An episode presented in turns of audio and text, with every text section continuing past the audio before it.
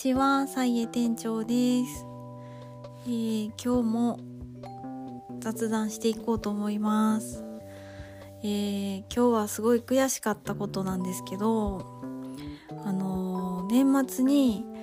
Amazon プライムで、あのエリック・ロメール監督が見放題になってたんですよ。でなんか期間1ヶ月ぐらいあったみたいなんですけど気づくのがもう超遅くてでかつ年末年始で絶対年またぐやろうってあのちゃんと調べもせずにちょっと構えてたらあの思ってたよりも早く無料期間というか見放題期間が終わってしまってで有料でももうなくなってるみたいな感じになっててすっごいショックでした。もう私あの見放題発見するの遅かったけど発見した時やったこれで年末年始最高な時間過ごせるぞとかって思ってたんですけどもう全然もう何て言うかなあの空振りっていうかこう大きな空振り しちゃってしちゃった感じでもうすごいあの年末悔しい年末になりました、まあ、年明けたら別にもう諦めましたけどまあエリック・ロメール監督は長い目で見たら結構出会えるチャンスがあるっていうのをもう経験上知ってるんでまたいつかどこかで何かで絶対やってくれると思うんでまたその時に。でもなんか Amazon プライムとかそういうねなんていうかサブスクみたいなやつで一気見したいなってなんかこの間のやつですごいそういう風に思ってしまいました。でまあ誰やねんって感じだと思うんですけど映画監督でフランス人なんですけどいわゆるジャン・ルック・ゴダールとかと、まあ、割と世代近いかったと思うんですけどいわゆるヌーベルバーグっていう風に言われてたなんかその世代の方やと思います。でも私は全然ジャンルック・ゴダールとは違うって思っててゴダールさんは結構詩的な映画撮ってたと思うんですけどポエポエミポエミーなやつっていうかとか、まあ、社会社会に対するメッセージ的な感じのやつがあったんかなってあんまり見てないしちゃんと知らないんで間違ってるかもしれないんですけどでもそのエリック・ロメールさんは割とこう短編集をこう集めたようなそのいわゆるコントみたいな日常をこう切り取った感じのストーリーというかストーリーでもないんですよ。ほんとコントみたいで。日常の切り取りが作品になってるみたいな感じでで私フランス語勉強する前にそのエリック・ロメール監督の作品を発見したっていうか出会ってでフランス語勉強し始めた時もまあその時はあの VHS っていうかビデオに撮ってめっちゃ見てたんですけどね。なんかワウワウでやったりあと深夜の映画やってる時期があってその時もなんかエリック・ロメール特集みたいなあったりしてでその時も何本か撮って見てたんですけどなんかフランス語でも物語っていうかお話のことコントっていうんですけど語るあちょっとフランス語微妙なんでやめときますけどでそのコントとなんちゃらみたいなんでそのお話がこう何話か入ってるとかなんですね。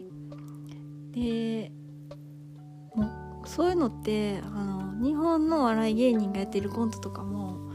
見る人が見れば面白かったり悲しかったりするのと一緒で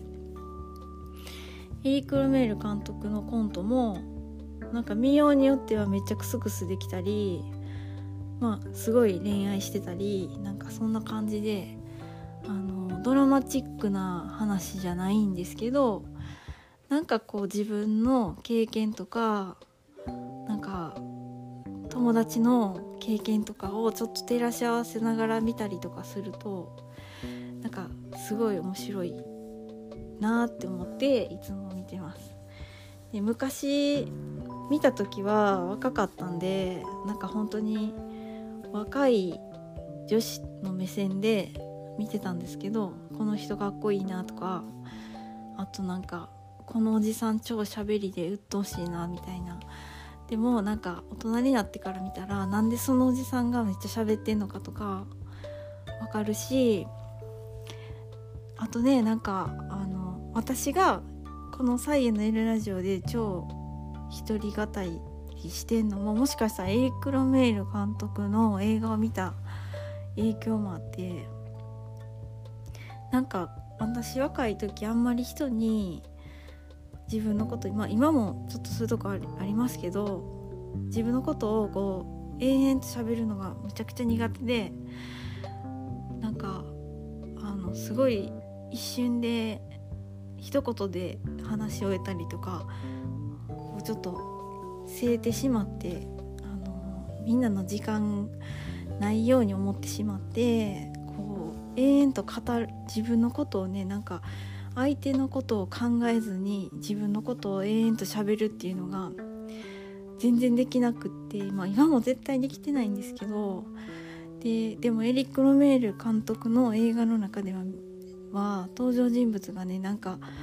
どんなもじもじしてる子とかでもなんかすごい語るんですよね。なんか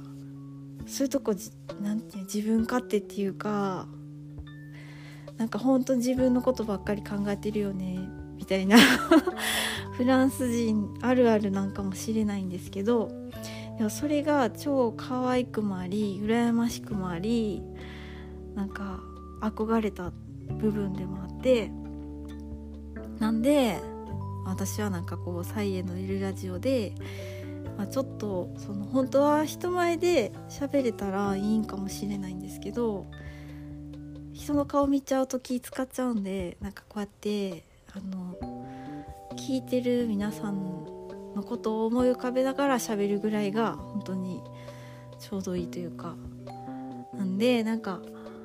あのエリック・ロメール監督の映画は全く刺激まあ刺激的じゃないんですよね。なんかハリウッド映画みたいに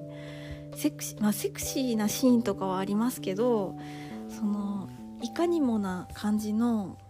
セクシーな女性が出てくる時もあるんですけどでなんかまあフランス人は結構ナチュラル系なんでなんかそういうナチュラルなセクシーさとかはありますけどねなんかそのドラマチックな展開はまあ泣きにしもあらずなんですけどでもなんか基本的にはなんか本当に自分にも起こりえそうな始まりみたいな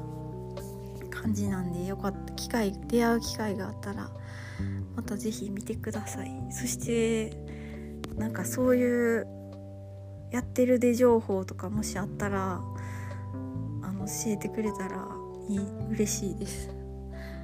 DVD とかもねなんかもうちょっとお金に余裕があったら買っちゃおうかなとか思ったりとかしてるんですけどでも DVD とかあると帰ってみなかったりとかしてとか悩んだりしてますっていう感じで、えー、本当に映画去年全然見てなかったのに最後だけまあ見れてでもよかったんかなっていう感じですね。っていうことで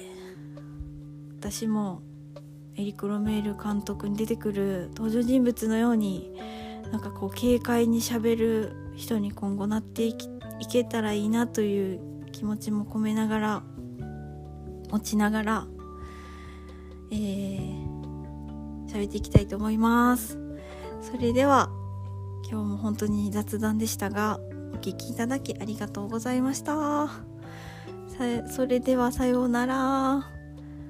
バイバーイ。